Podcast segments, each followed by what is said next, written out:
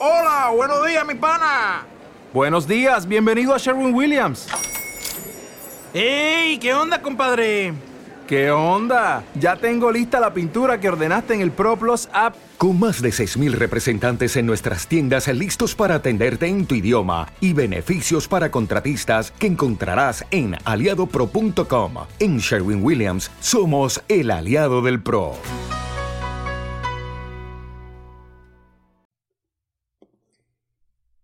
Es obvio que a lo largo de todo Ice White Shut existe mm, toda una reflexión en torno al papel que juegan las mujeres en este entorno social estadounidense y en el entorno familiar también, y al papel que juegan los hombres, que es lo que entraña el rol de la masculinidad, del personaje masculino, no me refiero solo al débil, sino al personaje masculino en la sociedad, personaje masculino sin ningún género de dudas es el que tiene el poder, es el que tiene el dinero, es el que toma las decisiones. Se trata de una sociedad claramente machista. En esto no hay ningún género de dudas. Y respecto a las mujeres, lo que Kubrick nos dice es que les queda bastante poco espacio de maniobrabilidad en lo que es el contexto social. El sexo se presenta como una moneda de intercambio de un modo u otro, sea como modelo reproductivo o sea como modelo de entretenimiento, pero en cualquier caso se representa como la única forma de participación que tienen las mujeres. Respecto a la idea de lo que eh, lo que son o lo que deben ser o para lo que sirven las mujeres que tienen los hombres de esta película, hay un número muy limitado de modelos. Alice es, sin ningún género de dudas, el personaje más discreto y a la vez que el más interesante de toda la película. Es el personaje más poliédrico y su presencia además es mucho más poderosa. Esta Alicia, que es la que atraviesa el espejo, es también consciente de ser el personaje que vive al otro lado del espejo. Es la que tiene los pies en el suelo, es la que no tiene miedo de llamar las cosas por su nombre ni de decir lo que hay, es la que sabe cómo funcionan estos grupos sociales, sabe perfectamente qué es lo que quiere este misterioso húngaro que se le acerca y sabe además que no se lo va a dar de ninguna de las maneras. Conoce perfectamente su juego, sus gestos, a quien le habla de Ovidio, la invita a un tour personalizado y secreto, secretísimo sobre una particular colección de arte que tiene Víctor. Ella conoce perfectamente todo esto, no es una de estas prostitutas que andan por la fiesta, no es una esclava sexual, ella es una mujer cultivada, educada, que está casada porque quiere estar casada y que a la vez conoce perfectamente bien cuáles son sus posibilidades en esta sociedad en la que la mujer todo lo que puede hacer es básicamente adaptarse o morir. Alicia es el personaje que nos mira a través del espejo y nos mira a nosotros directamente a la cara. Y esta escena, este momento es tan importante que de hecho es el que elige Kubrick para hacer el póster. Alicia es la que le dice que no se va a ir con él al húngaro porque está casada y es muy consciente de su situación y es muy consciente del valor que tiene pero el hecho de que ella sea consciente de cuáles son sus posibilidades en esta sociedad y su dependencia económica de su marido no implica ni la condiciona para que tenga deseos sexuales ni para que le diga a su marido alto y claro cuáles son sus deseos o cuáles son sus sueños o qué es lo que a ella le gustaría pese a que igualmente es consciente de cuáles serían las consecuencias o de no poder tener lo que quiere.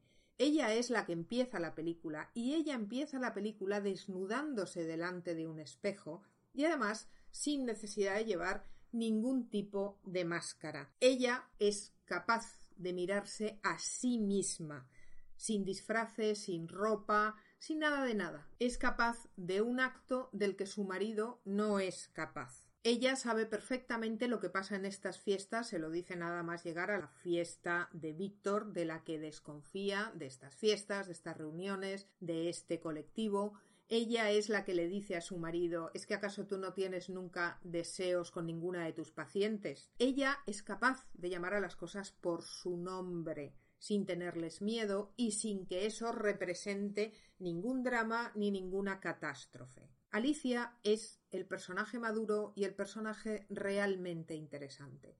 Y Alicia que tiene muchas caras. Alicia la vemos llorar, Alicia la vemos jugar con este húngaro, Alicia la vemos enfadada, Alicia es la que es capaz de liarse un porro, Alicia es una reina, este vestido al estilo emperatriz Josefina que lleva al empezar la, la película, este vestido que nos recuerda pues un poco a Versalles, a María Antonieta, nos dice que es la verdadera reina de, de esta película. Y además, este cuarto de baño en el que ella se presenta sentada haciendo las necesidades humanas que normalmente consideramos más bajas y más humillantes. ¿Por qué? Porque es la que vive en el suelo con los pies en el suelo. Es la que está relacionada con lo que está arriba, con lo más elevado y con lo más bajo. Es una mujer completa. No le falta de nada. Dice el refrán español que caga el rey y caga el papa. Bueno, pues esta mujer la vemos al empezar la película en el baño. Y además vemos inmediatamente que es una mujer bellísima, vemos que es una gran intelectual, vemos que es una mujer consciente y este baño en el que la vemos en la más corporal de las necesidades, este baño, esas paredes están decoradas con esas decoraciones que nos llevan a Versalles, a María Antonieta. No es un personaje baladí, no es un personaje estúpido, es un personaje muy profundo.